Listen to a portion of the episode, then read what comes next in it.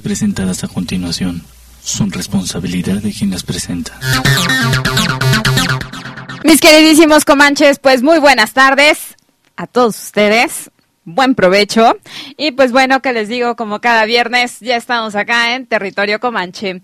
Es un gusto y un placer estar eh, al frente de, de Territorio Comanche, pero también eh, lamento mucho decirlo, pero pues me pidieron disculpas anticipadas nuestros queridísimos comanches, nuestro querido doctor eh, Otto René Cázares, que lamentablemente el día de hoy por compromisos meramente profesionales, pues bueno, no nos va a poder acompañar el día de hoy. Y también nuestro eh, queridísimo soldado de la democracia, Rodrigo Pichado. Pues bueno, Rodrigo también por razones eh, ajenas, pero propiamente profesionales, pues lamentablemente hoy no nos van a poder acompañar. Entonces, pues me encargaron que los consintiera porque pues hoy es viernes de gozadera, de la pura sabrosura, de pura ricura y pues es viernes de territorio comanche, ¿no? Y entonces, pues bueno, ¿qué les digo? Eh, encantada de saludarlos. Pues no se, no se olviden de seguirnos en todas nuestras redes sociales, eh, en Twitter por arroba acústica-radio, en Facebook con acústica radio, en YouTube en acústica radio y pues bueno, eh, si nos siguen a nosotros en territorio Comanche, pues en Twitter nos encuentran como eh, T Comanche Radio, en Instagram como Comanche-territorio y pues bueno, eh, si quieren interactuar con todos y cada uno de nosotros, pues también lo pueden hacer. A otro René Cázares, el doctor que cura a la sociedad, pues a él lo encuentran como eh, René Cáceres eh, y si no, pues como Avante Oficial, quienes por cierto se encuentran promocionando este sencillo maravilloso y fascinante que hicieron justamente al lado de Elefante, aquí a ti.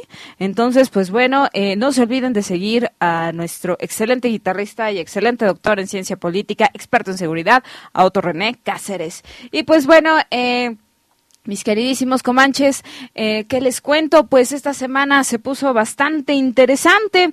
Entonces, pues vamos desmenuzando este pollo. Eh, en el Zócalo, en un homenaje a José José, se, va a presentar eh, Kalimba, Mon Laferte, este, y pues bueno, muchos otros eh, que van a estar por allá. Eh, porque pues bueno, se va a hacer este homenaje a José José. Y por si esto fuera poco, eh, ya viene también eh, todo este festejo increíble en una de las épocas más bonitas del año, eh, que es la del Día de Muertos. Entonces, pues bueno, después de desmontar acto seguido esta, este rollo, después de desmontar todo en el centro, en este maravilloso escenario que ya colocaron, pues bueno, viene el desfile del Día de Muertos. Así es. Entonces, pues bueno, este desfile, este desfile del Día de Muertos está programado para este domingo 27 de octubre. Y pues bueno, eh, para que estemos pero bien atentos, recuerden que este desfile del Día de Muertos eh, va va a ser algo bien interesante por una razón, porque pues bueno, va a partir de este da inicio en el Zócalo de la Ciudad eh, de México a las 14 horas y pues bueno, va a seguir la ruta desde 5 de mayo, seguirá por Avenida Juárez. Eh, hasta llegar al entronque con reforma y va a concluir allá en la Estela de Luz. Y pues bueno, eh, para que lo tengamos bien en cuenta y pues se espera a poquito más de dos millones de personas. ¿Por qué se va a hacer en la tarde? Pues bueno, pues porque pues nos está lloviendo, ¿no? Claro, lo que está anunciando las últimas, eh, pues lluvias de, de esta temporada y pues bueno, ¿no? Entonces tempranito todos para que vayamos a disfrutar del mega desfile del Día de Muertos. Recuerden que el sábado pasado también la ciudad eh, tuvo marcha, pero esta fue zombie, la marcha zombie que estuvo increíble también, así como el paseo de los alebrijes. Entonces, pues bueno, por si esto fuera poco, acuérdense que hay cráneos eh, espectaculares ahí en este sobre reforma para que vayan a verlos. Todavía eh, alcanzan también el otro cachito de los alebrijes que están todavía expuestos allá. Y pues bueno, eh, pues ya viene el pan de muerto.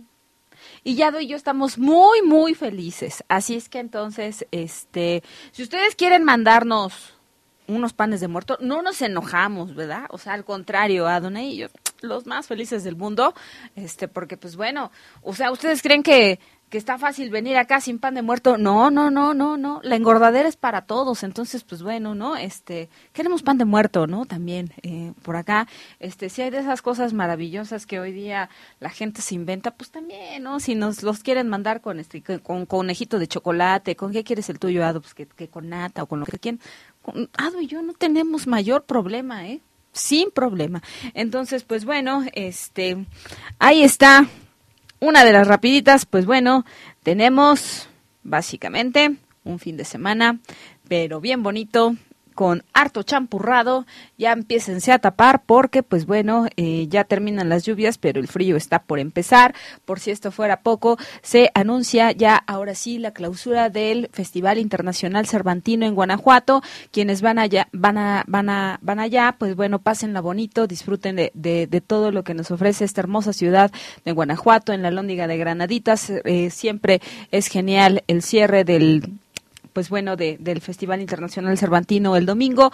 Eh, pásenla bonito, disfruten mucho el teatro, la danza, la escultura, la pintura, todo lo que ofrece eh, básicamente Guanajuato en sus en sus calles eh, y en sus túneles también, así como esas hermosas callejoneadas, andar en el Pípila, que es increíble ver esa vista maravillosa que tienen. Y pues bueno, ¿qué, qué decir de disfrutar eh, básicamente toda la arquitectura de la ciudad? Está básicamente divino. Entonces, pues bueno, si usted también muy enamorado quiere estar, pues no se olvide de mandarnos su foto en el Callejón del Beso, ¿no? Eh, es obligado ir a, visitar el Callejón del Beso y pues bueno, enamorarse por allá, allá en la Plaza Los Ángeles, en el Mercado Hidalgo, pues bueno, disfrútenlo mucho quienes van a pasar este fin de semana por allá. Y entonces, eh, pues ahí tenemos esa parte. Eh, no se olviden también de que hay una cosa bien importante, ¿no? Tenemos eh, en Campeche la Feria Internacional del Libro del Arte Universitario del 21 al 27 de octubre, allá en la Universidad Autónoma de Campeche.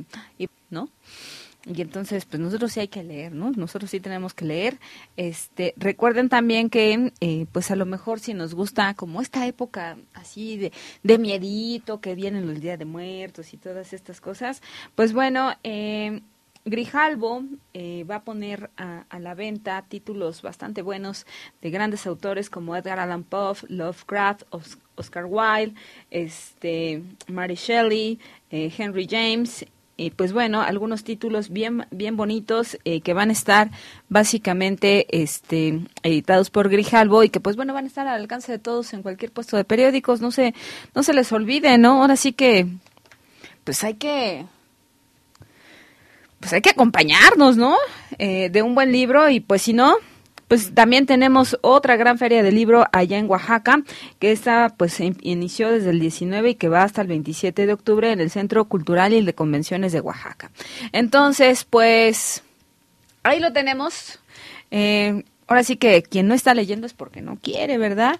Porque hay hartas cosas que leer, tantas cosas por informarnos, que pues bueno, ahí vamos poco a poquito. Entonces, eh, ¿qué les digo, mis queridísimos comanches? Eh, también tenemos por ahí otra rapidita, eh, bien interesante. Esta es que, ¿se acuerdan que hubo un operativo apenas acá en Tepito? ¿No? Este, encontraron droga, ya saben, cosas que que pues es del, pues son del diablo, pero pues siempre se encuentran, ¿no?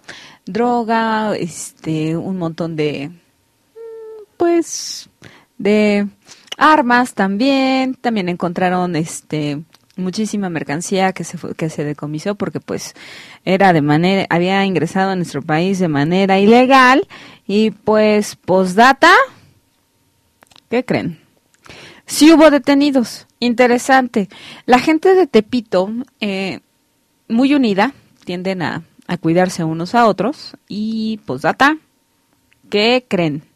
Eh, pues que había inclusive cámaras de seguridad por todos lados, en los árboles, aledañas a las vecindades, este, para tener un control y un manejo de quién entraba y quién salía.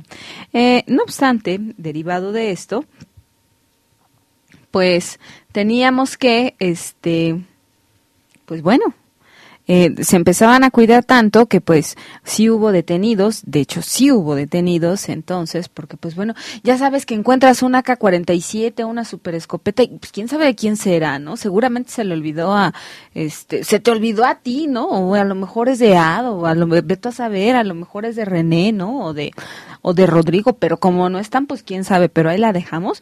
Entonces, posdata, nada más y nada menos que pues sí hubo detenidos, 33 detenidos y pues bueno,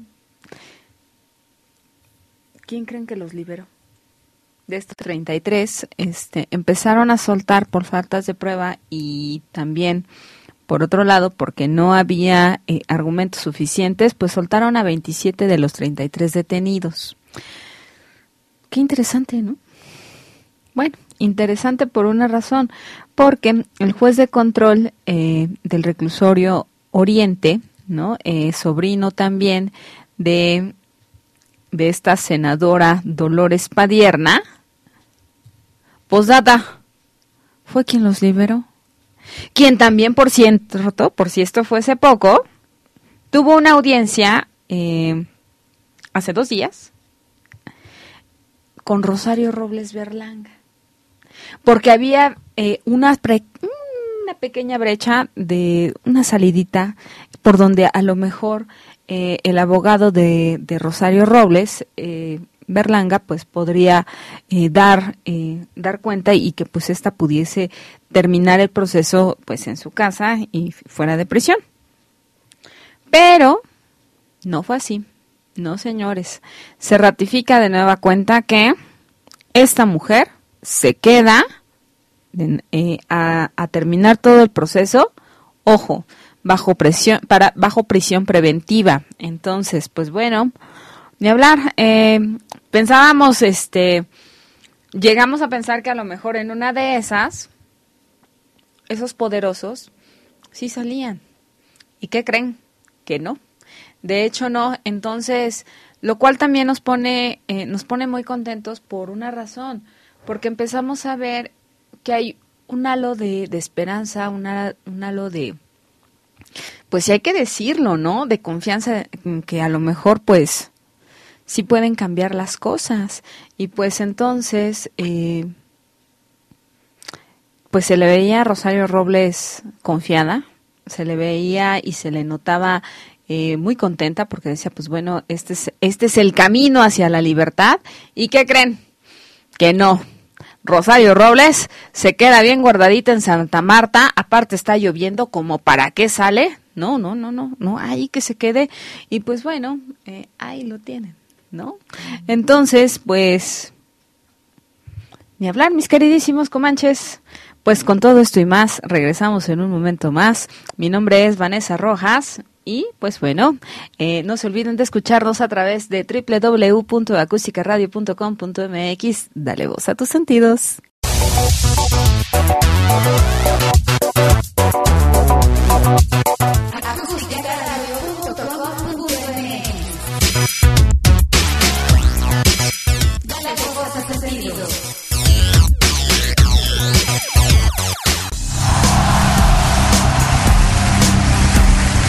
En la actualidad en México ir a un concierto no es cosa complicada. Puedes ir a un concierto de cualquier género, música pop, rock, metal, lo que tú desees. Y existen un sinfín de festivales internacionales que reúnen artistas de todo el mundo y al cual tú puedes escoger qué artista ver y en qué momento. Pero no siempre fue así. En México hubo un momento en el cual los conciertos no eran permitidos e ir a un concierto realmente era algo casi prohibido. Inclusive, artistas de la talla como los Beatles, The Doors y los Rolling Stones tuvieron dificultades para poderse presentar en México. El primer concierto de la segunda mitad del siglo pasado que pudiera considerarse como trascendental fue el concierto de los Doors. Los Doors fueron traídos por los hermanos Castro, en aquel entonces dueños de un centro nocturno. Posterior a ello, los mismos Beatles intentarían venir a México, pero no fue permitida por razones de seguridad nacional.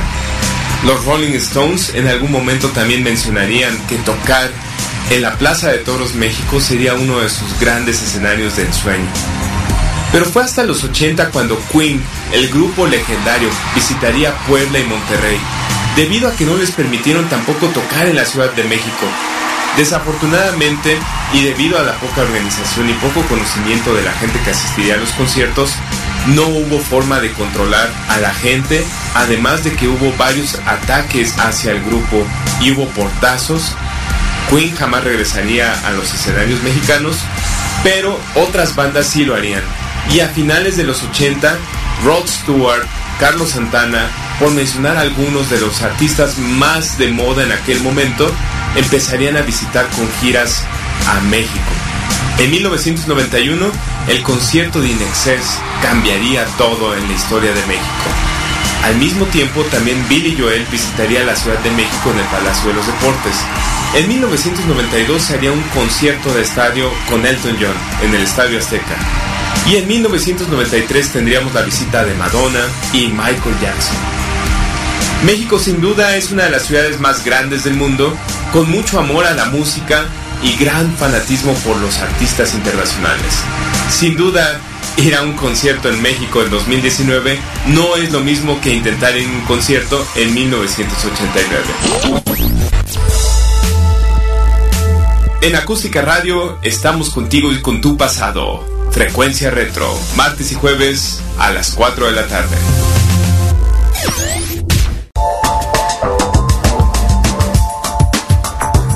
Hola amigos, soy Carmen Aob, los quiero invitar a que sigan las redes sociales de Acústica Radio.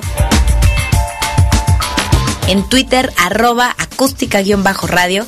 En Facebook, acústica radio. La radio que se ve. Notas presentadas a continuación son responsabilidad de quien las presenta. Mis queridísimos comanches, ya estamos acá de vuelta en territorio comanche.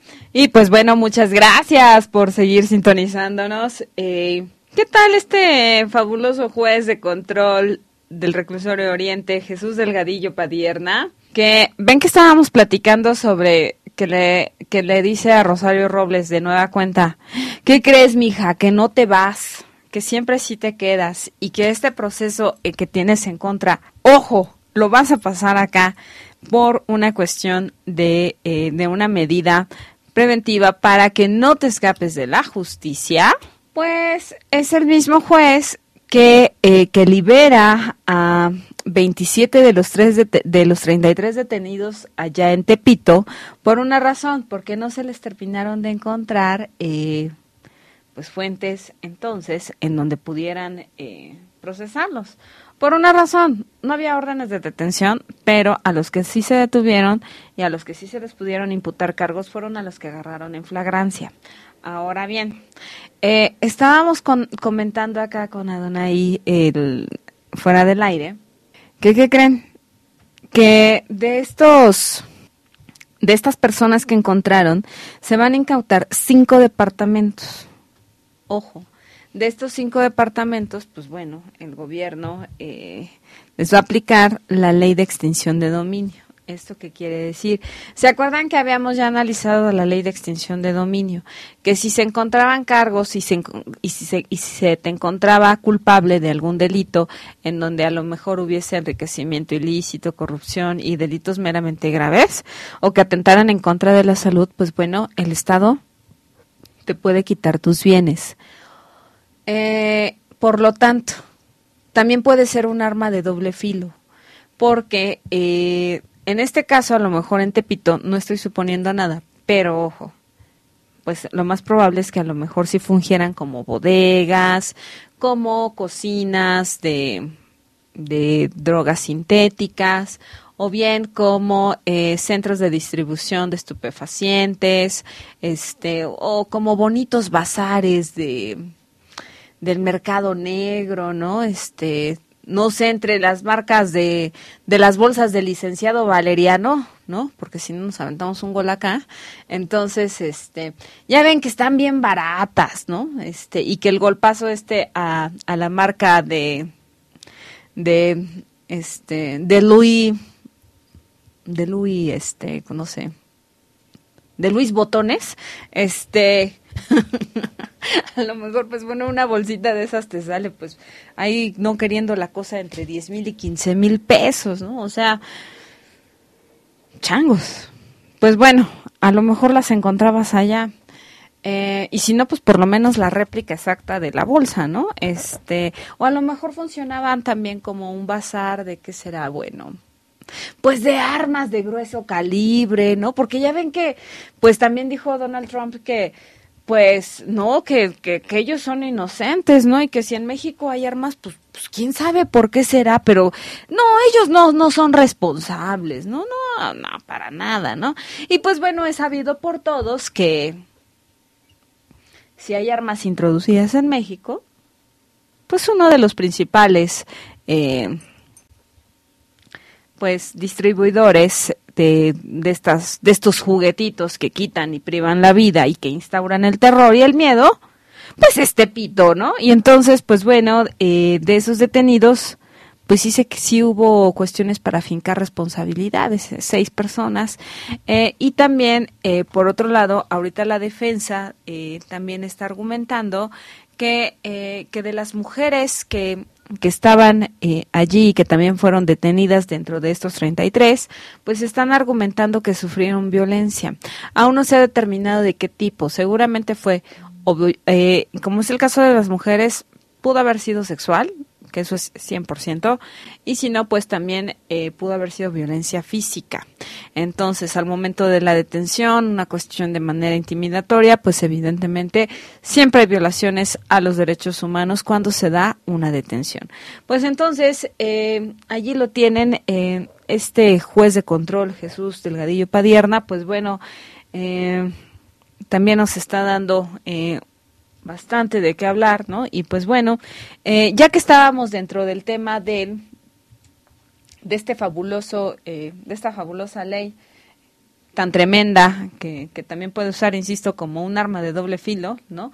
La ley de extinción y de dominio, pues bueno, eh, ya se hicieron declaraciones básicamente sobre las fortunas de, de los grandes narcotraficantes, entre estos Caro Quintero, ¿no?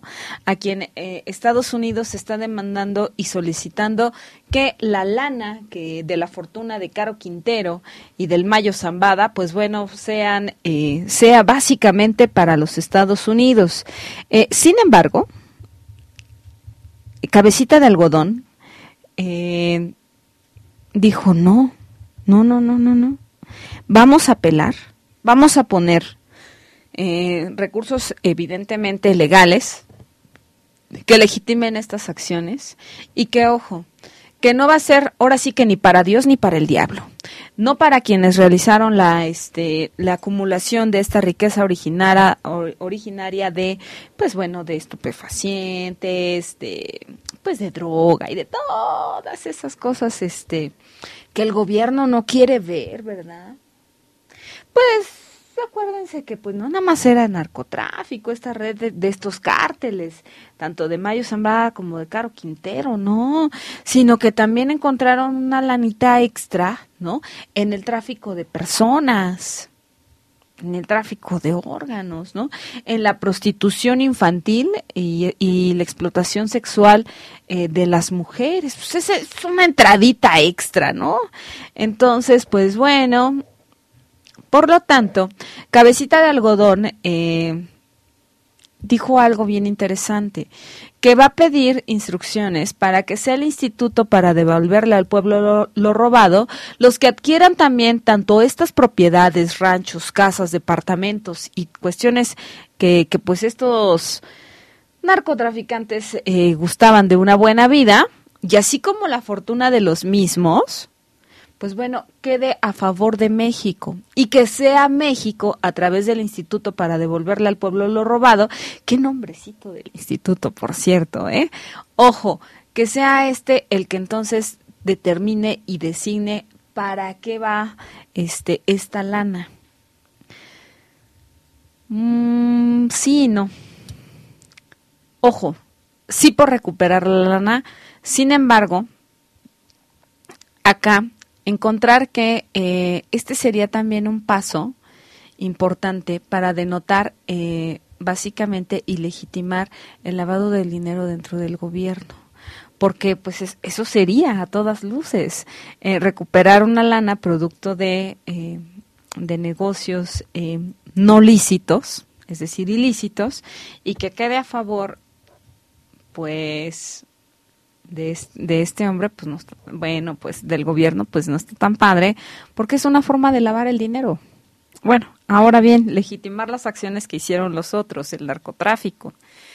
aunque pues bueno, ¿no? No sería, no sería cosa sencilla. Eh, ahora bien, en el caso de que se haga, de que se logre esta parte, hay que pensar y replantearnos eh, de qué va a servir esta lana.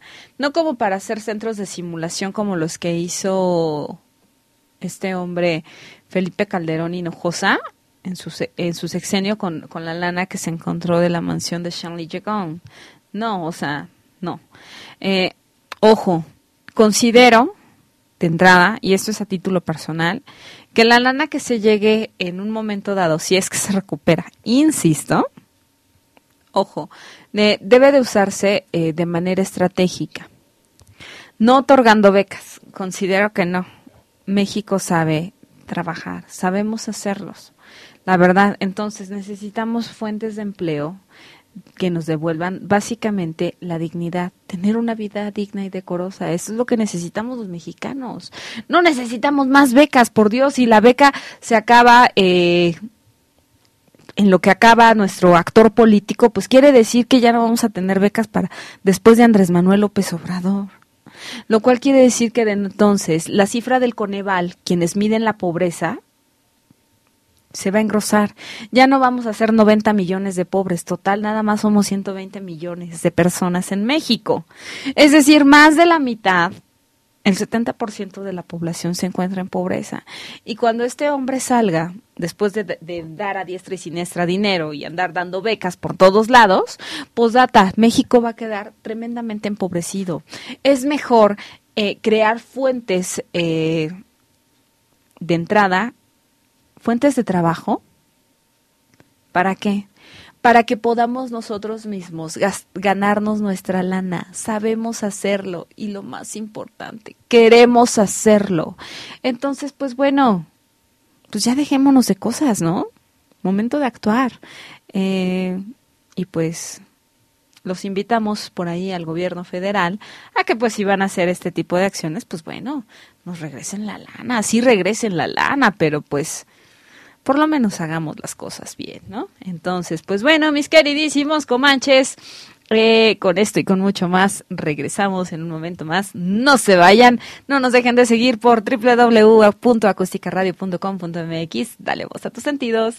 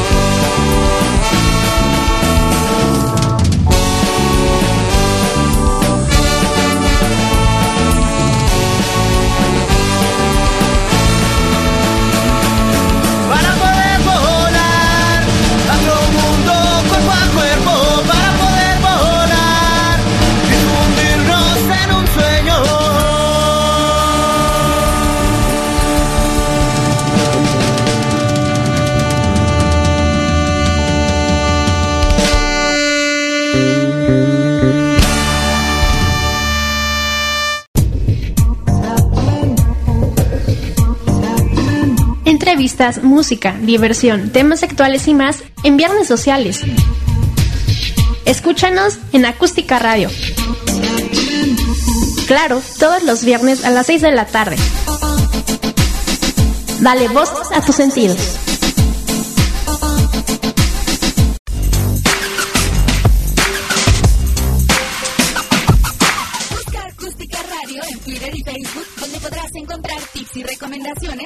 Mejorar tu estilo de vida. Acústica Radio, dale voz a tus sentidos.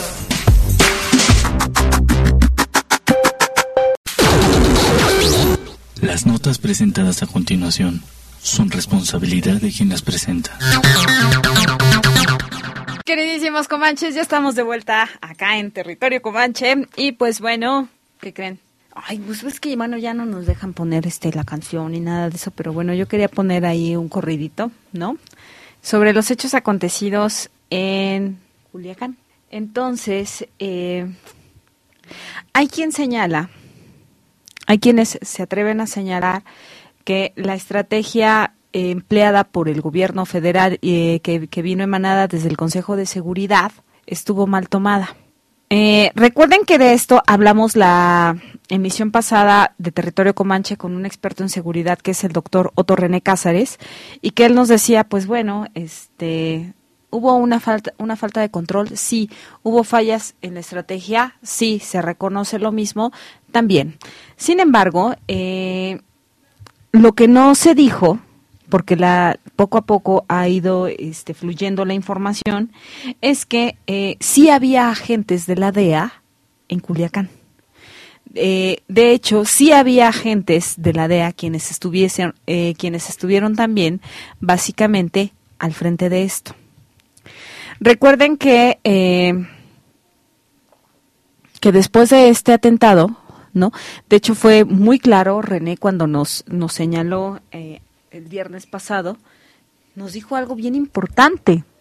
Nos dijo que ese tinte del Mayo Zambada, este, perdón, que si la detención hubiese sido hacia el Mayo Zambada, Culiacán hubiese estado, de verdad, se ardió ese jueves 19, pues bueno, este, no les quiero ni contar cómo se hubiese puesto, ¿no? Si eso era una auténtica zona de guerra, perdón, esa jornada tan violenta en donde decíamos la vez pasada, hubo ocho muertos, sí, varios, eh, varios, este, también heridos, pues la cifra hubiese aumentado tremendamente, ¿no? Entonces, eh, recuerden que, por ejemplo, que cuando se dio el asesinato de, Arturo Beltrán Leiva, pues bueno, hubo una de asesinatos impresionantes, entre estos muchísimos civiles. Acá también los hubiese habido, créanme.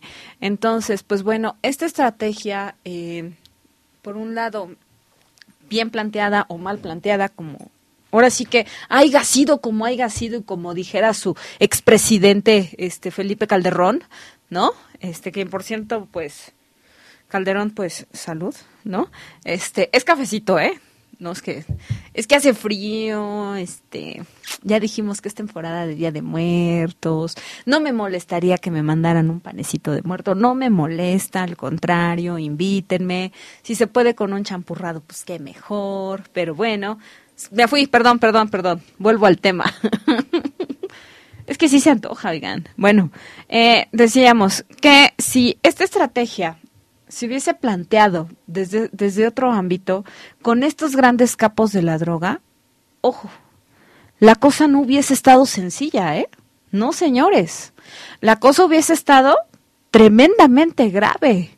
Y entonces, pues bueno, eh, aquí se delimita un cambio generacional eh, en estos en estos cárteles de la droga.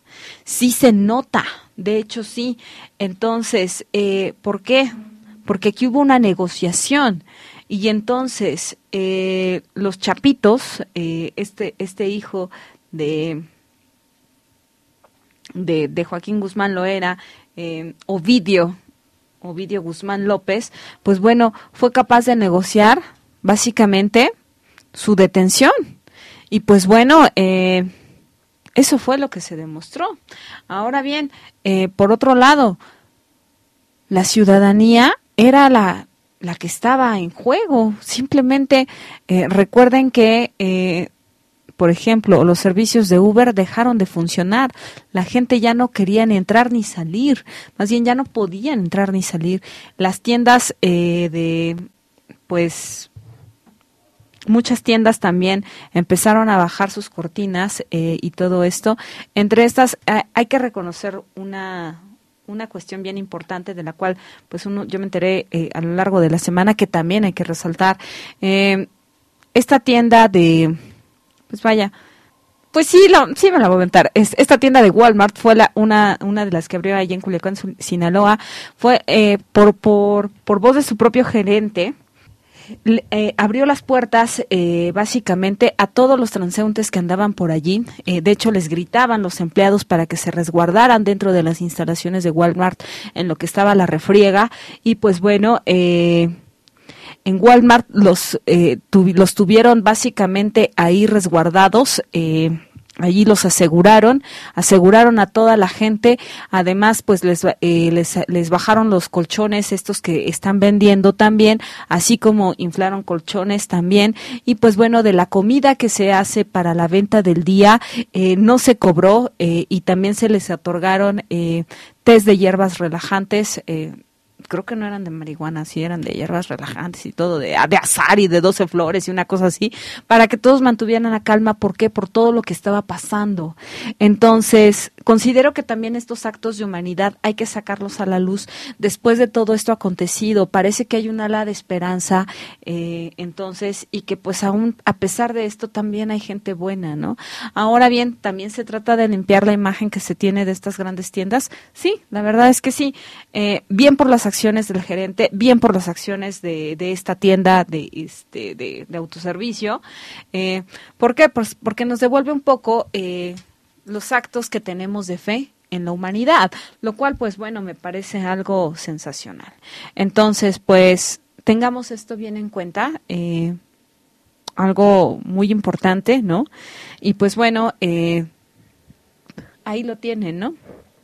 Y pues bueno, por otro lado, eh, revisar estas alianzas y todo, pues va a detentar, eh, como ya decíamos, pues pues una gran grandes negociaciones entre el gobierno de Estados Unidos y el gobierno de México y ahora va a entrar, pero pues por quién se queda la lana, ¿no?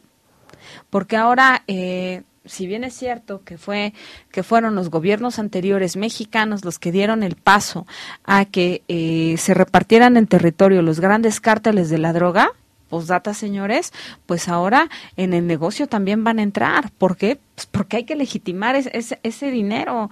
Hay que entonces eh, simular acciones, porque ojo, no quiere decir que con esto van a acabar con el narcotráfico, no, eso, o sea, a ver, eso no va a pasar, ¿no? Eso, eso ha apuntado, pues ahora sí que en la lista de cosas que no van a pasar, ¿no? Y entonces, pues, ni modo, ¿no? Eh, no quiere decir que por más que le quiten, por ejemplo, la fortuna al Mayo Zambada, que le quiten la fortuna a, a, lo- a los chapitos, ¿no? Este, tanto a Ovidio como a las hijas de, de Emma Coronel, este, tanto a María Joaquina como a Imaili, o a, a los otros hijos del Mayo, este, perdón, de este, ¿cómo se llama?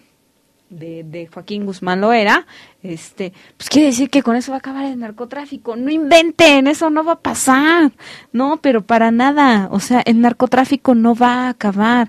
Así les quiten este su lana. No, de hecho no. Eh, se trata de también de reconocer básicamente que tenemos un problema, un serio problema con las drogas. Le- legalizar la marihuana no va a acabar con esto. Pues de hecho la marihuana es como como lo que menos deja, ¿no? O sea, pues si está en el aeropuerto, ya habíamos dicho que ya habían plantado su, su, su sembradío propio, ¿no? No pasa nada, ¿no? Este, sí, es como, es como tener una, una planta de ornamento, de esas que tenemos todos en casa, ¿no? Para que purifique el aire o para que esté ahí nomás, para que se vea bonita, ¿no? Entonces, pues bueno, eh, las cosas no van a cambiar así. Entonces, este, tampoco va a ser con el hecho de que capen, eh, de que capten a los a los narcotraficantes, no, señores. Eh, pues tenemos eh, básicamente que eh, ahora viene esta esta refriega, pero por esa lana, y pues bueno, eh, vamos a ver en qué termina esto, ¿no? Y pues bueno, eh, por otro lado, eh, desde acá consideramos que, este, que fue una decisión bien planteada y bien tomada. Lo que pasa es que ya nos habíamos acostumbrado a algo bien fuerte, ¿no? A que por cada capo que, que, agarraran o que asesinaran, pues bueno, iba un derramamiento implícito de sangre de los ciudadanos, ¿no? Total, no es, no son gran cosa, pues nada más a veces son nuestros hermanos, a veces son nuestros hijos, nuestros primos, tíos, amigos, eh, conocidos, esas personas que a nadie le importan, ¿no? que pues que, que, pues, que qué bueno que existían, pero pues ni modo, ¿no? Aparte, como lo decía Felipe Calderón, pues eran daños colaterales. No, señores, la cosa es que acá, eh, como ya cambió el actor político, las personas sí importan. Lo que pasa es que ya estábamos tan acostumbrados a que nos despersonalizaran, a que a nadie le importábamos, que pues decíamos, no, qué mal que no lo, que no este, que no lo mataron, qué mal que no lo agarraron, ¿no?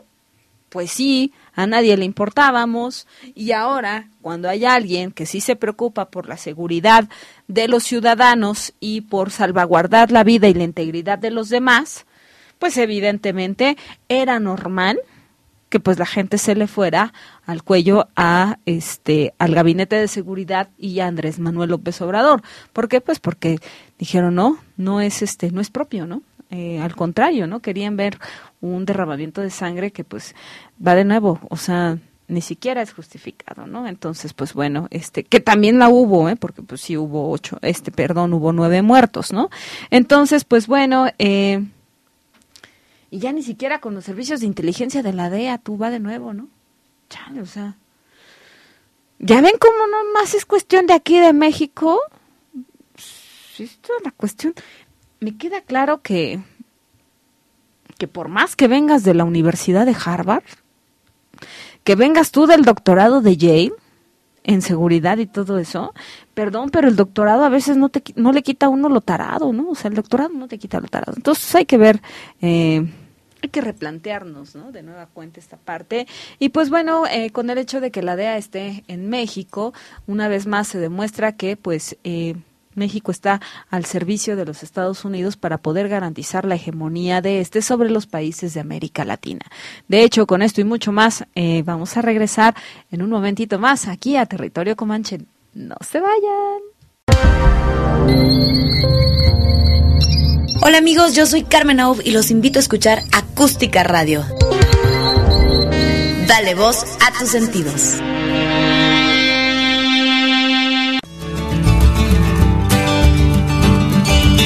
En el problema de la celulitis, ¿qué tratamiento es conveniente?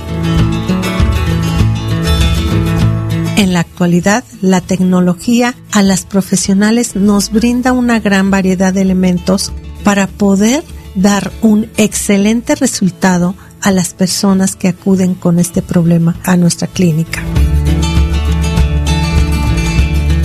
La presoterapia es un tratamiento a base de presión y nos ayuda a dar un drenaje linfático, a quitar la retención de líquido, ayudar a que la microcirculación sea más eficiente, ya que si hablamos que hay un tejido inflamado y retención de líquido, la mayoría de las ocasiones cuando ya está en una fase 4, la circulación es deficiente y la nutrición a nivel celular no es la ideal.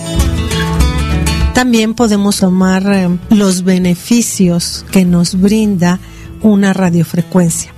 Yo les sugiero que si me aplican una radiofrecuencia en problemas de celulitis sea con infrarrojo, para que de esta forma la técnica que se aplique sea de drenaje para vaciar y ayudar a quitar esa retención de líquido, pero a la vez con el infrarrojo vamos ayudando a desinflamar esa piel que causa dolor y los beneficios son verdaderamente excelentes. También el masaje manual de drenaje linfático, siempre ascendente hacia arriba, eh, haciendo presión, que profesionalmente le llamamos bombeamos, en forma suave. si es un tratamiento de masaje o de un equipo que es agresivo, no me va a beneficiar, me va a perjudicar. Por eso la importancia de acudir con una persona capacitada para que sepa aplicar este tipo de equipos y sea exactamente en la intensidad que requiere cada una de nosotros.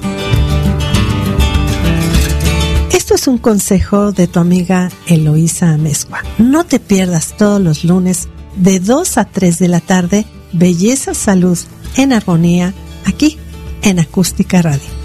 Dale voz a tus sentidos.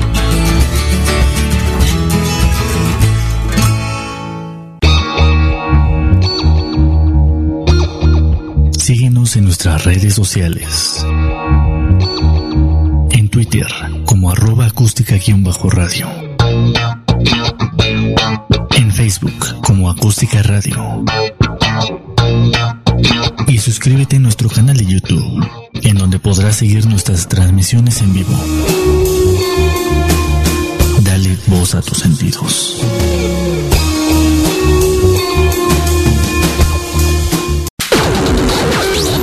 Las notas presentadas a continuación son responsabilidad de quien las presenta. Ya estamos de vuelta y pues, ¿qué creen? Como lo habíamos anunciado, ¿no? Eh, antes del corte, América Latina está resurgiendo. Está dando pasos bien fuertes. Bueno, no nada más América Latina, también también el mundo entera con ella, ¿no? Este, vamos a hablar un poquito de eso. Hace dos semanas era Ecuador, con Lenin Moreno, este presidente que, que pide un préstamo eh, millonario al Fondo Monetario Internacional y que, pues bueno, eh, para poder legitimar eh, las acciones del Fondo Monetario Internacional, pues bueno, el pueblo ecuatoriano se levanta en contra de, de, estas, de estas medidas que va a implementar o que quería implementar Lenin Moreno. Y pues bueno, eh, denotaron en algo bien importante, que el expresidente eh, Rafael Correa eh, sí se manifestara básicamente eh, en contra de lo que estaba haciendo este hombre. Y pues bueno, tan es así que fue el propio expresidente de Ecuador quien manifestó que entonces pues podría haber de entrada unas elecciones anticipadas. Eso es lo que propone el Rafael Correa, Correa, expresidente de Ecuador, pues quien recuerden que ahora está exiliado en Bélgica y pues bueno que que de entrada nos dice que esto, estos tintes no solamente son bajo políticas económicas, sino que acuérdense que también eh, que, tenían eh, ellos en, en, la época de Rafael Correa, eh, tenían nada más y nada menos que asilado en la Embajada de Ecuador a, a Julian Assange. Julian Assange, este, pues no es cualquiera, ¿no? Recuerden que Julian Assange fue fue el fundador de Wikileaks y que gracias a esta red pues nosotros nos pudimos enterar eh, pues de todo lo que acontecía eh, en el mundo, de los múltiples eh, fraudes económicos y políticos que se daban en todo el mundo y de cómo, pues bueno, la, la, la oligarquía empezaba a tener, pues evidentemente, muchísima lana auspiciada de pues de todo lo que se robaban. Entonces, eh, además de que pues fue Julian Assange quien nos dijo, pues bueno, a base de la informática puedes tener acceso a toda la información y nos dijo, un mundo nos vigila, por lo tanto no es muy seguro tener una cuenta de Gmail, ¿no? No es muy seguro que tengamos una cuenta de Gmail y que a través de, de este de Google Chrome, pues abras tu Facebook, eh, que manejes este tipo de información abierta, a diestra y siniestra. ¿Por qué? Porque, pues bueno, hay una, una cuestión eh, constante del Estado al puro estilo del Gran Hermano, como se detenta en el libro de George Orwell de 1984. Entonces, por cierto, léanlo, está re bueno. Eh, nos dice Rafael Correa, pues bueno, es momento de que, aparte de que pues está asilado allá en, en Bélgica, pues nos dijo, pues bueno, América Latina está despertando, ¿no? Y entonces eh, dijo, en caso de que haya elecciones anticipadas, pues bueno, eh, estas van a van a va a haber una revolución de una ciudadanía ¿por qué? pues porque eh, es precisamente eh, son los ciudadanos conscientes los que se están levantando en contra pues de, eh, de estas políticas tan tremendas que, que encabeza Lenin Moreno.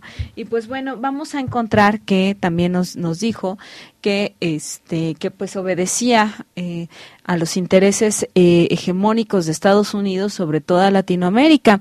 Y pues bueno para garantizar esto pues estaba también la, la ultraderecha conservadora pues de la mano evidentemente también de pues del gobernador bueno del presidente de de Brasil, Jair Bolsonaro, un conservador de ultraderecha que pues bueno, eh, ya nos demostró que pues no le importa al mundo, ¿no? Pues, simplemente importan los intereses a los cuales haya que servir, tan es así que pues bueno, ahí tienen toda esta parte tan, tan, tan tremenda y tan grotesca, por ejemplo, con la respuesta eh, de cuando se quemó el Amazonas, ¿no? Este, para empezar, ¿no? O sea, y eso nada más por, pues por decir algo, ¿no? Eh, y si y si ante esto todavía este faltaba más porque todavía este estamos viendo que que nos falta aún más pues bueno fue este hermoso país, bueno, también, bueno, ya ni, ya ni hablamos de Iván Duque en Colombia, ¿no? Sebastián Piñera en Chile, que ahorita vamos a hablar de, Sebastián Piñera, y pues bueno, vienen las elecciones este domingo para Argentina, ¿no? Y entonces en donde Mauricio Macri ya también nos está de, adelantando algo bien interesante, está dando puras patadas de ahogado, ¿no? De la noche a la mañana se convierte... Eh,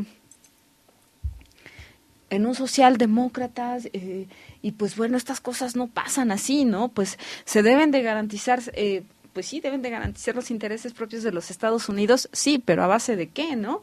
A base de ahogar la economía argentina, a base de ahogar eh, y de lastimar eh, básicamente a todos los argentinos, pues no va por ahí. Entonces van a ser los electores eh, quienes harán justicia y quienes decidirán si regresa Mauricio Macri o regresa el kirchnerismo, que vamos a ver que yo más bien le apuesto a que la, la población argentina está de entrada midiendo el agua y pues bueno, está poniendo toda la fe en las elecciones para poder eh, determinar que pues bueno, regresa el kirchnerismo.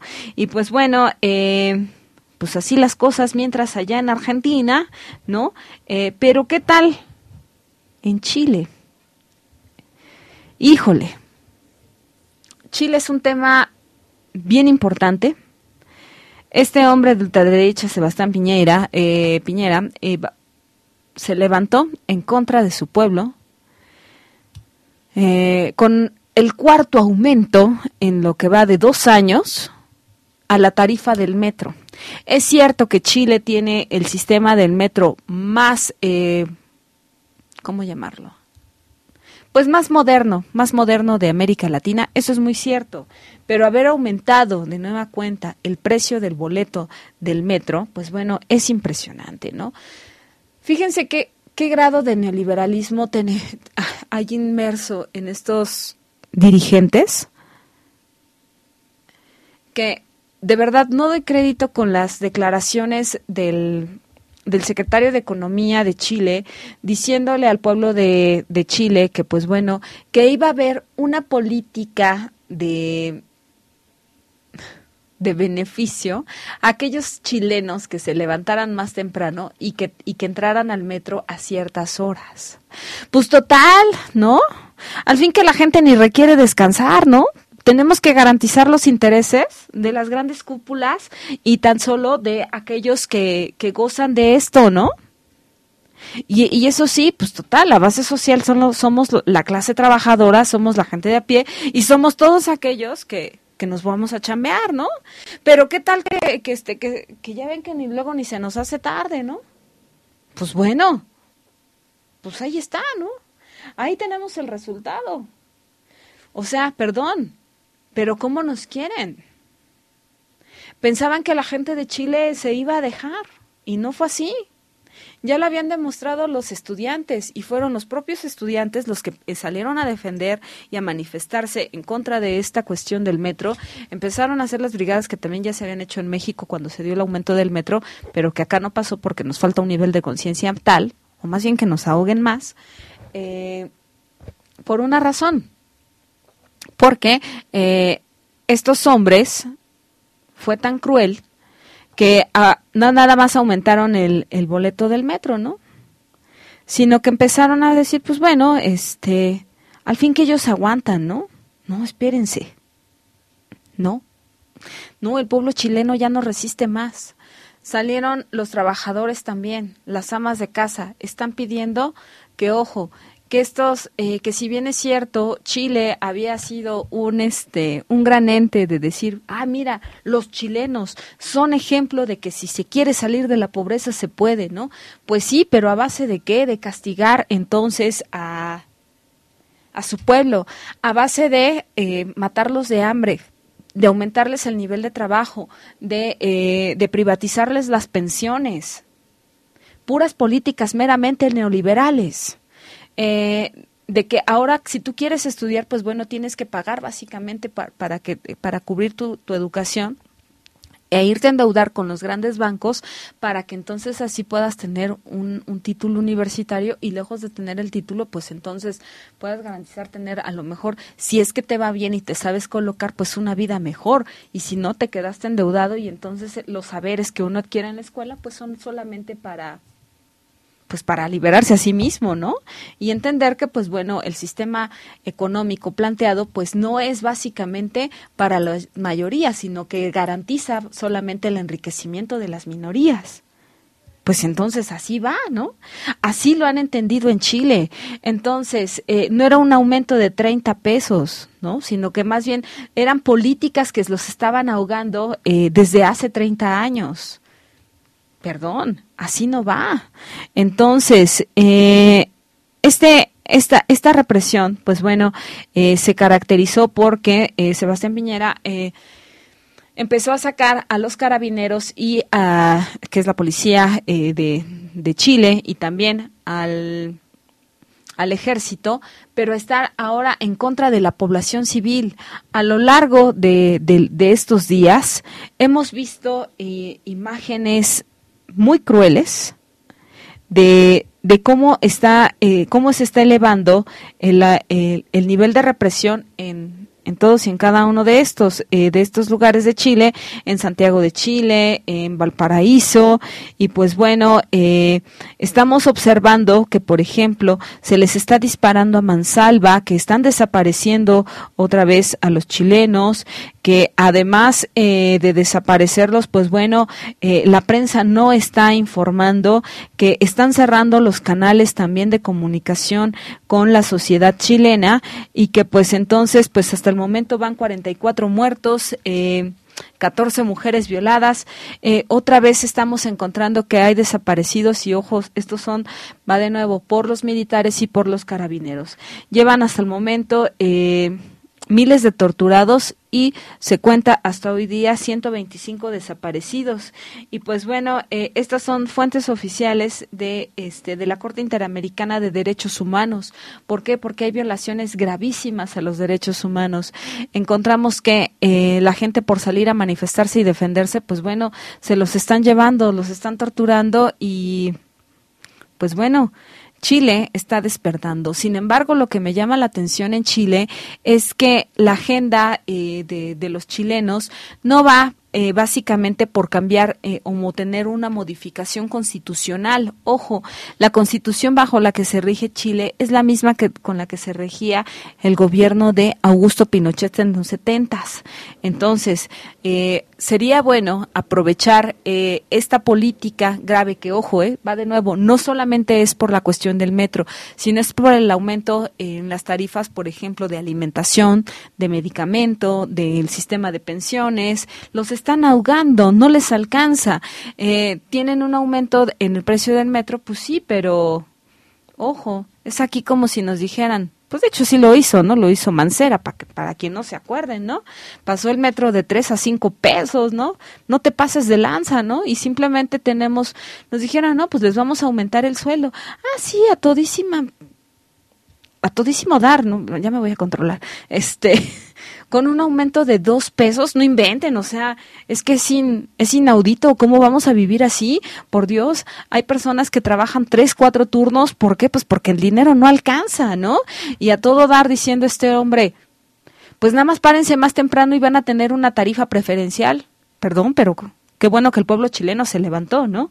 Entonces, eh, vamos a ver que para el día de hoy los nuestros hermanos chilenos eh, tienen una tienen programada una manifestación eh, que yo creo que ya se llevó a cabo porque pues bueno estamos a usos horarios diferentes de los chilenos que se está llevando a cabo en este momento. Y pues bueno eh, fuerza, eh, fuerza para todos los chilenos y, pues sigan adelante, ¿no? Sigan adelante desde acá, desde, desde territorio Comanche, estamos con ustedes. Nosotros nos vamos a dar a la tarea de, de informarles, también a la tarea de investigar cómo están las cosas en Chile, porque pues la información está cayendo a cuentagotas. Pues bueno, eh, mis queridísimos Comanches, les mando un beso y un abrazo eh, hasta Chile. Alfred Serrano, tú que estás allá en Santiago de Chile, te mando un beso, cuídate mucho y te veo muy prontito. No se vayan.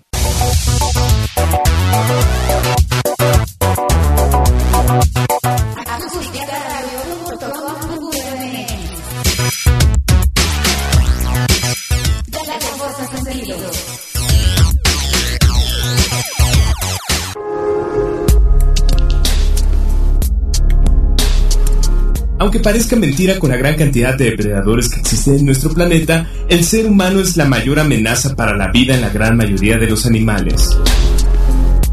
El negocio de la caza furtiva de animales mueve millones de dólares en el mundo y da comida y medios a miles de personas en todo el planeta. Pero también es la amenaza más grave de la vida de millones de especies y el equilibrio de los ecosistemas. El negocio del tráfico ilegal de animales y la caza furtiva goza de una gran impunidad, donde tanto particulares como empresas farmacéuticas para investigación, zoológicos, circos con animales e incluso particulares participan en un negocio que mueve millones de dólares. Si queremos dejar un planeta para nuestras generaciones posteriores, debemos de comenzar con el respeto hacia los animales y al ecosistema que nos rodea. Piensa en ecología, piensa en ti. Acústica Radio, dale voz a tus sentidos.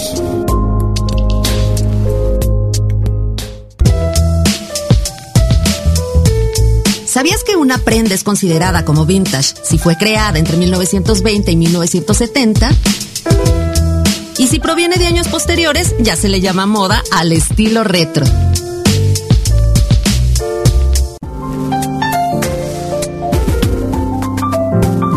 Cápsulas de salud emocional.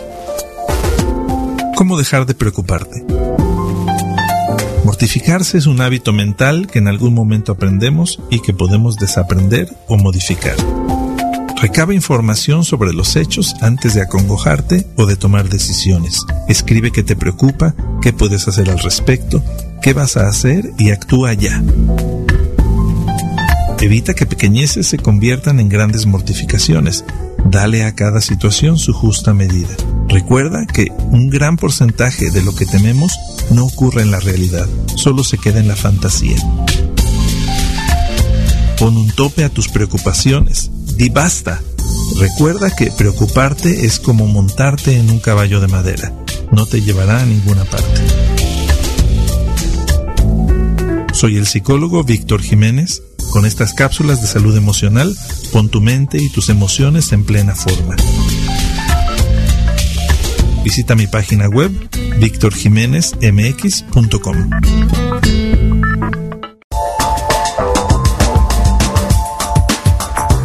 Hola amigos, soy Carmen Aob, los quiero invitar a que sigan las redes sociales de Acústica Radio. En Twitter, arroba acústica-radio. En Facebook, acústica radio la radio que se ve. Las notas presentadas a continuación son responsabilidad de quien las presenta.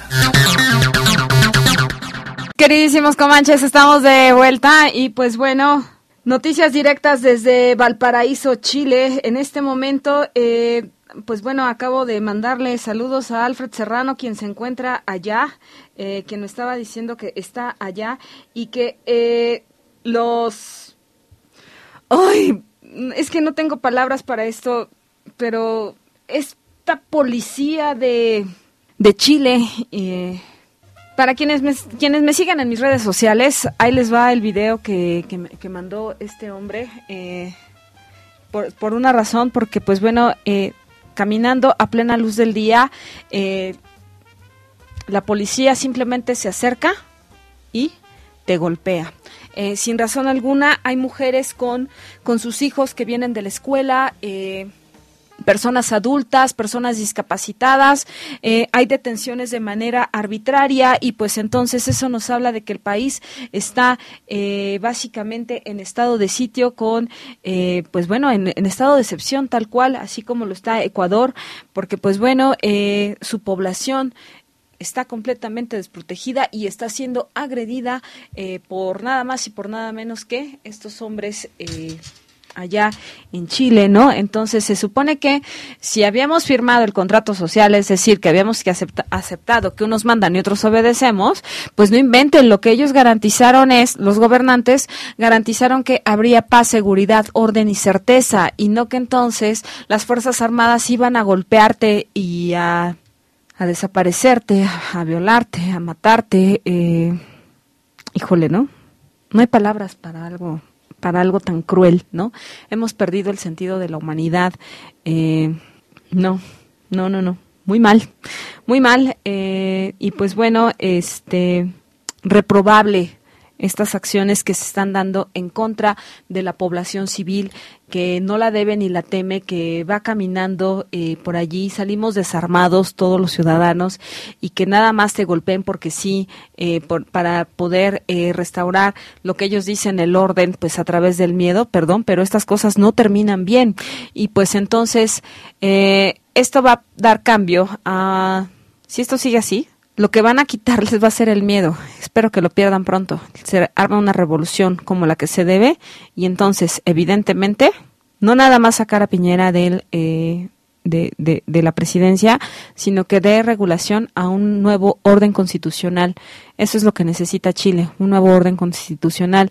Eh, había una falta de dirección eh, y falta de líderes allá en Chile, seguramente sí, sin embargo, pues bueno, tienen la oportunidad, acuérdense que de la crisis nace la oportunidad. Un abrazo solidario a todos los chilenos. Bueno, por si esto fuera poco, vámonos a Bolivia en el contexto internacional. ¿Qué tal, eh, qué tal Bolivia? Pues bueno, eh, Evo Morales se reelige por cuarta vez entonces y eh, no hay garantías de que haya segunda vuelta. sin embargo, encontramos que nos están señalando que este hombre no está respetando la democracia que se, se, pretende instaurar o que se había instaurado en Bolivia. Por una razón. Si bien es cierto que dentro de los primeros ocho años Bolivia pudo salir del, eh, del bache en el que se encontraba nacionalizando la luz eléctrica, entonces, y dio resultados básicamente para la clase social, ahora son ellos mismos, son los hijos de, estas personas las que están diciendo que la voz del pueblo no está siendo escuchada, que la soberanía no está siendo eh, básicamente eh, llevada a cabo debido a que eh, pues las elecciones de, nos van a dar por resultado que este hombre pues vuelve a repetir en la presidencia. Fueron los primo votantes, es decir, eh, aquellos que están votando por primera vez, los que no votaron por Evo Morales. Entonces, bien, si bien es cierto, Evo Morales ya lleva 13 años en el poder. Es que les digo, mis comanches, cuando uno se sube al caballo es difícil bajarse y pues él pues también es, es muy cierto que que admiro eh, también y que celebro con los, con los bolivianos, con los bolivarianos, eh, todo lo que se ha hecho por Bolivia, que terminaron de pagar su deuda externa, sí, que, eh, que sacaron a, pues a grandes empresas que no beneficiaban a Bolivia, también, pero que pues bueno, hoy día tienen eh, un grave problema porque recuerden que quien no tiene memoria histórica, pues al final del día, pues bueno, es que este es un problema básico de América Latina, se nos olvida todo y entonces como todo se nos olvida, pues hay noticiones, ¿no? Eh, vamos a tener que pues el resultado es tan grave y tan cruel como este. ¿Por qué? Pues porque simplemente la gente no recuerda eh, del por qué, del cómo obtiene estos derechos ni cómo obtiene estas libertades, sino que ahora, pues bueno, ya se te, eh, reconocer estos derechos también se te hace una costumbre, una cuestión de dignidad, y ahora lo que quieres es que, pues bueno, todo se te dé básicamente, eh, pues por obra y gracia, ¿no? Y pues no va por allí. Entonces, eh, son nuestros primovotantes los que dicen, pues bueno, es una simulación esto de las elecciones, no se respetó eh, la voz de, del pueblo. Recordemos que quien está contendiendo también eh, por, por la presidencia allá en Bolivia, pues ya también había sido presidente de Bolivia, ¿no? Entonces, eh, pues vamos a, a, encontrar que estas elecciones eh, de, denotaron algo bien importante. Pues bueno, eh, por un lado, la falta de claridad eh, también, así como eh, la falta de certeza, están, están demostrando que pues hubo pues hubo chanchullo, ¿no? Hubo simulación dentro de esas elecciones. Entonces, pues bien, eh, sí sería bueno escuchar la voz de, de los bolivianos, porque pues ellos ellos dicen, ¿no? Pues el conteo oficial eh, culmina con la victoria de Evo Morales eh, y pues bueno va a haber eh, básicamente eh, necesidad de segunda vuelta. Sin embargo, ojo, eh, ahí va, eh, no quiere decir, no quiere decir que esto no se haya tomado en cuenta, porque el, el Tribunal Supremo Electoral eh, señala que eh, fue computado el 99.99 .99 de las actas verificadas y que entonces el presidente alcanza un 47.7% de los votos y que el Partido Conservador Comunidad Ciudadana alcanza el 36.51% de los votos. Entonces, eh, el Tribunal Supremo Electoral de Bolivia eh, da el fallo básicamente para pues para Evo Morales. Sin embargo, pues bueno, eh, estos gobiernos eh, de progresistas también, pues bueno, han sido señalados con una con una carencia de democracia. Eh, y pues bueno, ya la gente también se está sobre todo, insisto, los más jóvenes son los que no conocen eh, esta parte de, todo el dolor que, que, han pasado sus, sus padres y también sus antepasados y pues bueno, son los que dicen, no, o sea, no nos interesa y lo que queremos es que pues bueno, se, insta se instale otro gobierno y pues bueno, esas, esas son las consecuencias también de la despersonalización, de la desmemorización, que pues bueno, son básicamente valores eh, fundamentados en el neoliberalismo.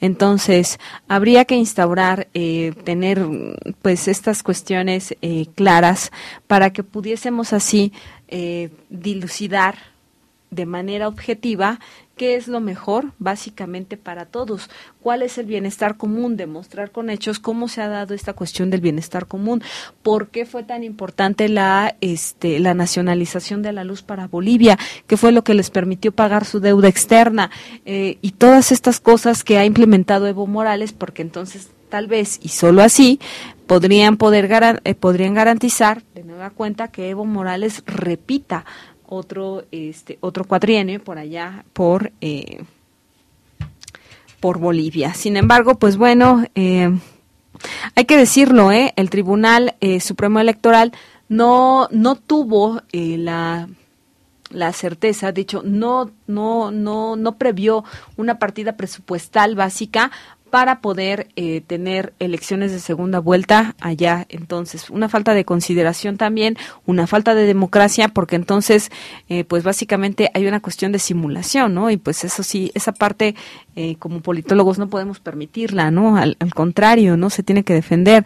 Si de entrada se está cuestionando la llegada de alguien, pues entonces sí debes de prever que, que tiene que haber un aval y un presupuesto para, para una segunda vuelta. Sin embargo, pues no se dio así. Entonces, pues ahí lo tienen mis queridísimos comanches. Eh, vamos a ver por otro lado, ¿qué estará pasando? Pues allá donde está el sol naciente. ¿Qué onda con Hong Kong? Eh, ¿Por qué la gente se está manifestando? Pues bueno, eh, se está manifestando por una razón bien interesante. Pues nada más y nada menos que hay órdenes también de extradición. Pero bueno, con esto vamos a volver en un momentito más. No se vayan, mis queridísimos comanches, porque nos han marcado un pequeño corte comercial. No se vayan, ya volvemos.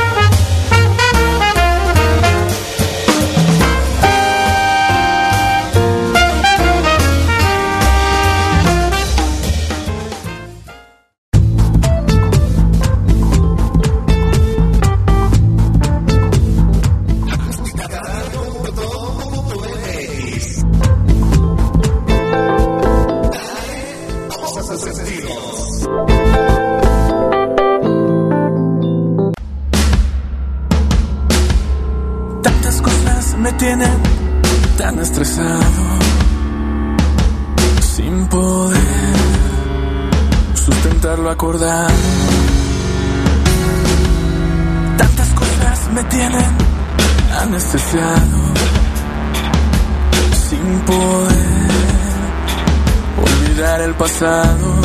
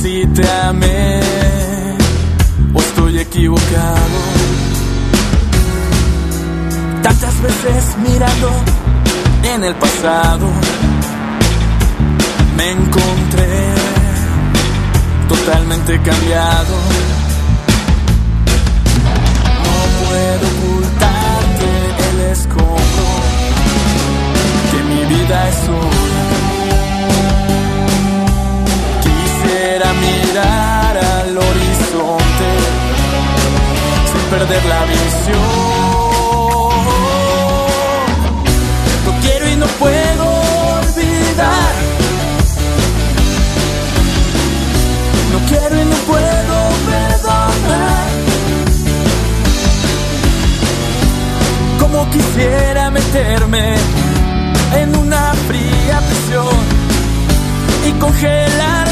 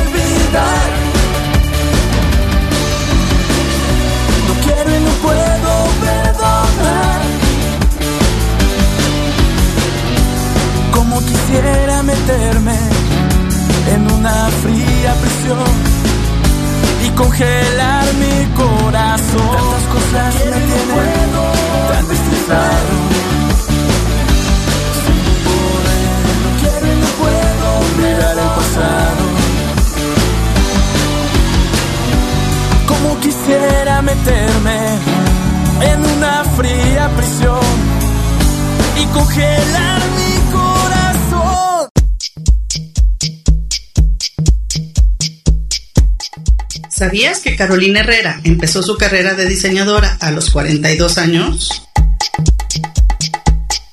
Nada te impide hacer lo que te gusta en el momento en el que lo decidas. Recuerda, la edad es lo de menos, la actitud es lo que cuenta.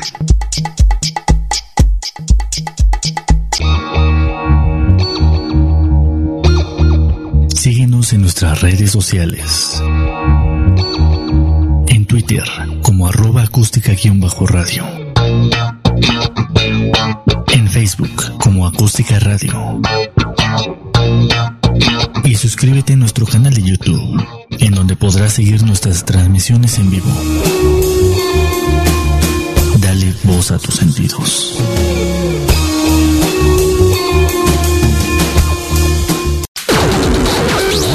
Las notas presentadas a continuación son responsabilidad de quien las presenta. Pues bueno, mis queridísimos comanches, este, ¿qué onda con Hong Kong? Pues nada más y nada menos que lo que pretenden eh, es que se detenga esta ley de extradición.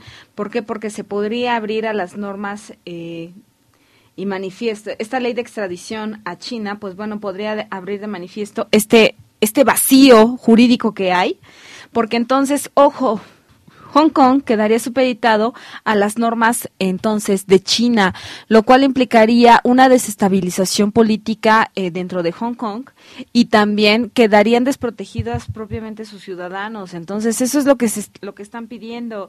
Eh, sería bueno que se analizara eh, de manera muy detenida esta parte y que el gobierno de Hong Kong eh, voltear a ver a sus ciudadanos porque pues lo que se está pidiendo pues también es una cuestión meramente legítima no hay eh, no hay nada eh, en contra sino que al contrario pues sino pues va de nuevo no la apertura de pues, de los grandes nada más porque sí no Eh. Eh, bueno, ese por un, por un lado. Ahora, pasemos a otro tema, mis queridísimos comanches. ¿Qué creen? Se habrá tomado, muchos toman como un desaire la entrega de él, eh, de esta medalla Belisario Domínguez al presidente Andrés Manuel López Obrador por, uno, considerarlo traición. Eh, sin embargo, pues bueno, los preceptos de la 4T están no robar, no mentir, no traicionar. Y entonces eh, Rosario Ibarra de, de- Piedra eh, lanzó una, pues, una carta en donde señala por qué eh, el miércoles pasado no asistió al Senado de la República a recibir este la medalla Belisario Domínguez por una razón. Eh, las hijas de de Rosario Ibarra, tanto Claudia eh, y Rosario eh, Piedra Ibarra, fueron quienes asistieron, asistieron a la sesión solemne en la, pues allá en, la- en el Senado, en donde pues recibieron la distinción. eh, y lo que sí hubo es que, ojo, hubo una, una carta que fue leída básicamente por las hijas de que le dio lectura a Claudia Piedra eh, Ibarra en el Senado de la República, porque Andrés Manuel López Obrador sí llegó al Senado. De hecho, pretendía eh, entregar esta, esta medalla a, a- a su amiga también, ¿no?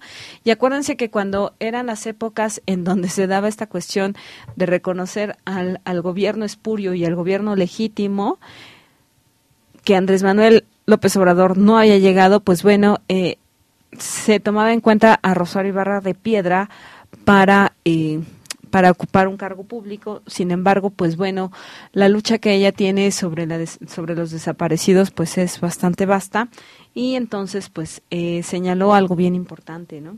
Eh, les voy a dar eh, lectura sobre qué fue lo que mandó a decir Rosario, Rosario Ibarra de Piedra. Este, pues bueno, ella muy, muy hermosa, ¿no? Dice, buenos días, señor presidente Andrés Manuel López Obrador, senadores, senadoras, compañeras del comité Eureka, he aquí se encuentran presentes. Que aquí se encuentran presentes. Compañeros, amigos, camaradas, señoras y señores, por más de cuatro décadas el comité Eureka ha transitado azorado del terror oficial, sintiendo el dolor del saber cautivos y torturados a nuestros seres queridos, recibiendo como tremendas bofetadas en la cara la palabra hueca, la declaración engañada o el discurso falso. El mal gobierno mexicano, transgrediendo todas las leyes, privó de su libertad, de su dignidad y de justicia a nuestros familiares.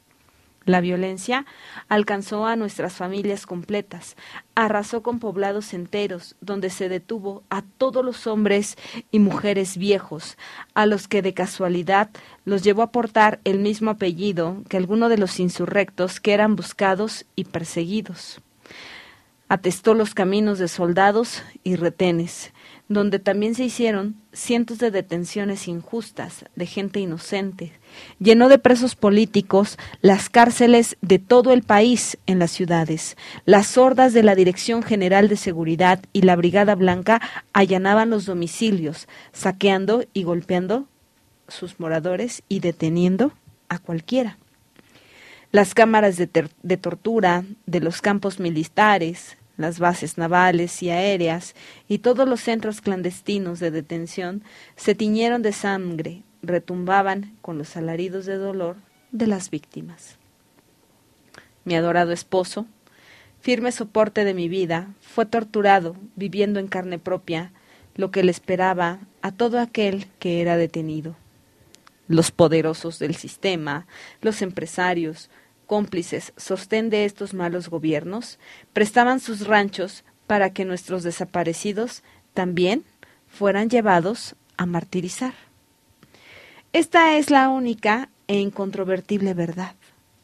Compañeras nuestras, como Conchita García del Corral, Elodia García de Gamís, Alicia Hernández de Vargas, Delia Duarte y Alicia Gutiérrez, antes de unirse a nuestro comité para seguir buscando a sus hijos desaparecidos, tuvieron que pasar por el martirio de recoger los cuerpos destrozados por la tortura o la metralla de otros, de sus hijos. Doña Guillermina Moreno, tan pequeña, tan valiente, se unió a, a nosotros después del asesinato de su hijo y permaneció al lado nuestro, buscando a los hijos de otras, hasta un día en que, como las demás, la debilidad, el agotamiento físico o la enfermedad ya no la dejaron continuar.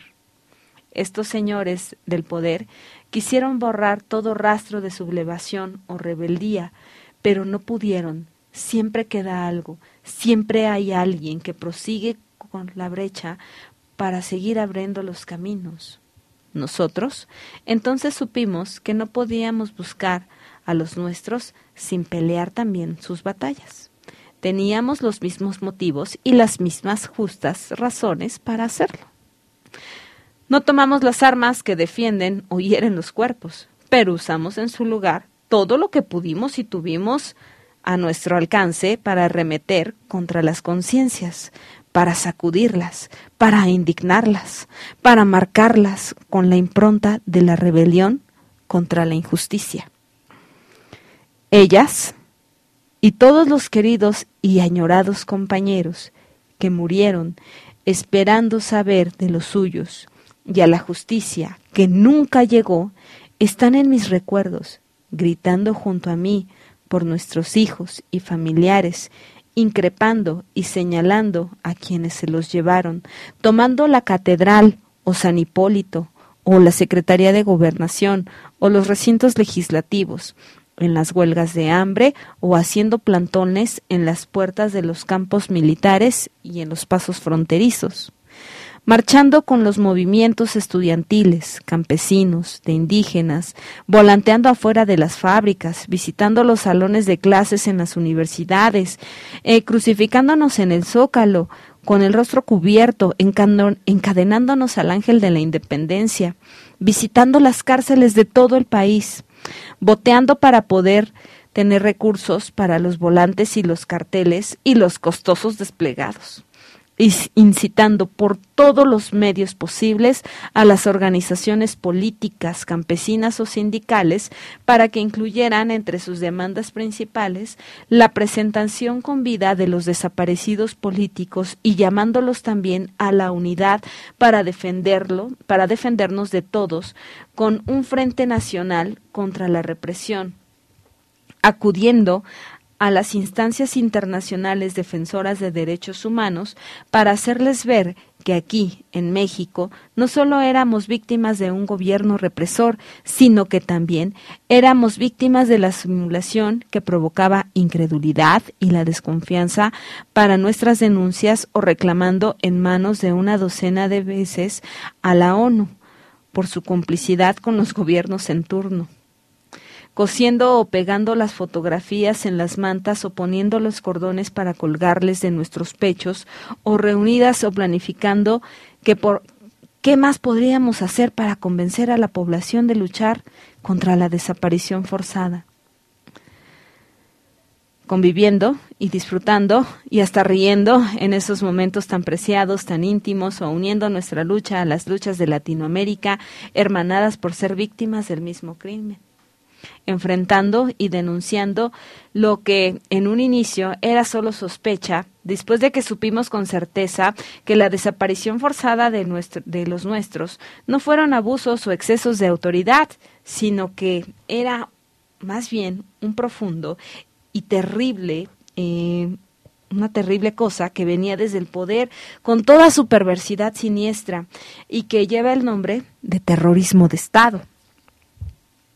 Todas las imágenes aparecen vivas en mi memoria, siguen siendo basamento indestructible, los pilares fundamentales que nos sostienen a quienes quedamos para seguir adelante, manteniendo siempre nuestra convicción inquebrantable, intransigente de no aceptar nada a cambio por nuestros hijos y familiares. Ellos, los nuestros, se sublevaron como todo revolucionario como su espíritu libertario que intenta cambiar las cosas, vieron la lucha armada como la única respuesta en un régimen represivo, brutal y autoritario, cerrando cerrado el diálogo, emponzoñado de soberbia, en las manos bañadas de sangre. Se enfrentaron en una guerra iniciada por el Estado mexicano, con toda su fuerza descomunal, acometió contra ellos y contra lo que supuso parecer significar una amenaza para la estabilidad de su nefasto gobierno. La impunidad absoluta de este aparato represor y de sus creadores ha permitido que hasta nuestros días se siga cometiendo la desaparición forzada y se continúa rajando lodo y agravio a nuestros familiares desaparecidos, ya sin lucha, que solo fue la continuidad ya de otras luchas emancipadoras y origen de la nuestra, la del Comité Eureka que estamos aquí para arrancar de raíz el agravio, para limpiar ese lodo y para seguir luchando por la vida, por la libertad como siempre, pero todo el espíritu de una voluntad indómita. Hemos querido ser un frente portador de vida porque amamos a nuestros desaparecidos. Nunca hemos estado en disyuntivas de búsqueda, nunca hemos pensado en su muerte. Son seres de carne y hueso, y no personajes de novelas, buenas o malas, ni figuras de otras manifestaciones literarias que habrán de escribirse ni nombres en, una lista, ni imágenes fotográficas, ni sustento para que falsas ONGs se hagan fama o de recursos económicos, y sobre todo no son parte de la historia pasada que es el falso que y es muy falso que haya marcado a todos por igual, no es verdad. El puñal clavado tan profundamente por los malos gobiernos tal vez sea retirado, pero la, pero la herida abierta solo dejará de sangrar cuando sepamos dónde están los nuestros muertos, y aún así quedará por siempre una cicatriz indeleble que nos recordará lo sufrido y que no permitirá que nuestra conciencia se aquiete mientras haya injusticia. Ellos, nuestros amados, a los que buscamos afanosamente sin detener nunca el paso, no fueron bandoleros ni se lanzaron a la aventura, ni fueron terroristas, fueron hombres y mujeres que nos guste o no, estemos de acuerdo o no con ellos, o aprobemos o no la opción seguida de su camino, fueron privados de su libertad, sustraídos de la sociedad y de sus familias, con toda la violencia de un gobierno que puede ejercer a recluidos en las cárceles clandestinas y tanto en instalaciones gubernamentales como fuera de ellas en donde un en donde en total indefensión quedaron en manos de los más sanguinarios torturadores, despojándolos no solo de su libertad, sino también del amparo de la justicia o de las leyes que fueron violadas en toda flagrancia por quienes estaban obligados a cumplirlas. La, ferocidad de la desaparición forzada llega y afecta a cada miembro de la familia.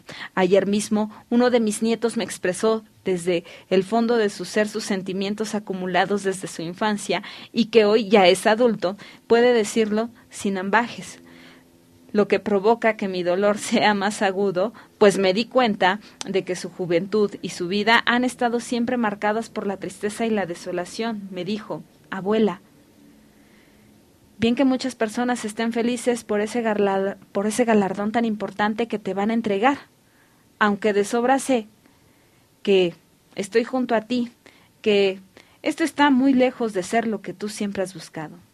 Sé, abuela, que lo único que quieres es saber de tu hijo, al igual que todas las demás familias quieren saber de los suyos. Pero quiero que sepas que he vivido muy enojado y que hoy estoy lleno de rabia y de indignación, porque sé que llevan más de 40 años luchando y esperando para que las cosas cambiaran y para que el gobierno justo llegara y buscara junto con ustedes a sus hijos, padres y hermanos, y que por fin terminaran con esa angustia que tanto agobia y que he visto como poco a poco ha aniquilado su existencia. ¿Y qué ha pasado? Más de un año de ese gobierno, que creyeron firmemente que sería el añorado y con el cual no habría ningún obstáculo que salvar o acuerdo que negociar como el antaño. Y no ha sido así. La justa ira de mi nieto es el resultado del saber que las familias de Eureka hoy seguimos igual que hace tantos años, recibiendo escarnio y burla de los funcionarios. La libertad de nuestros hijos y familiares, la justicia, la dignidad del pueblo y la paz siempre han sido nuestras metas claras y afanas, esplendorosas, ya que admiten matices o esfuminos. Esta presea que lleva el nombre de un gran revolucionario, don Belisario Domínguez, y con el cual hoy me honra, traen consigo un gran fardo moral ineludible para mi conciencia y que para que alienta eh, que aún más hay que continuar luchando para liberar a esa justicia que está amordazada y que lleva a una cárcel clandestina hace ya tantos años. Señor presidente Andrés Manuel López Obrador, querido y respetado amigo, no permitas que la violencia y la perversidad de los gobiernos anteriores siga echando y actuando desde las tinieblas y la impunidad y la ignominia no quiero que mi lucha sea inconclusa. Es por eso que dejo en tus manos la custodia de tan preciado reconocimiento y te pido que me la devuelvas junto con la verdad sobre el paradero de nuestros queridos y añorados hijos y familiares y con la certeza de que la justicia anhelada por fin los ha cubierto con su velo protector. Mientras la vida me lo permita, seguiré con el empeño de hasta encontrarlos. Vivos los llevaron, vivos los queremos. Rosario Ibarra, pues bueno, vivos los queremos y vivos se los llevaron. Y entonces eso fue lo que respondió doña Rosario Ibarra de Piedra, quien pues bueno, eh, no traicionó, simplemente...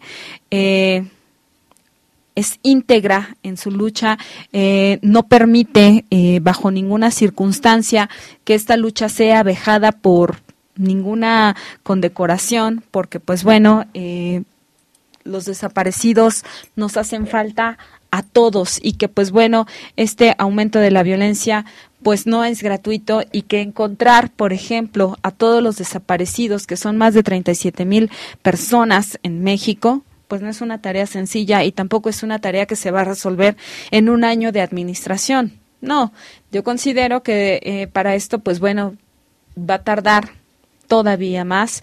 Y pues bueno, eh, lamento mucho decirlo, me encantaría eh, que fuese de la siguiente forma, me encantaría que Andrés Manuel eh, López Obrador sí le regresase la medalla a Rosario Ibarra de Piedra y se la regresase con la verdad. Sin embargo, pues no se puede borrar todo el dolor y no se puede borrar todo eso con un año de gobierno, ni siquiera con los seis que va a estar este hombre.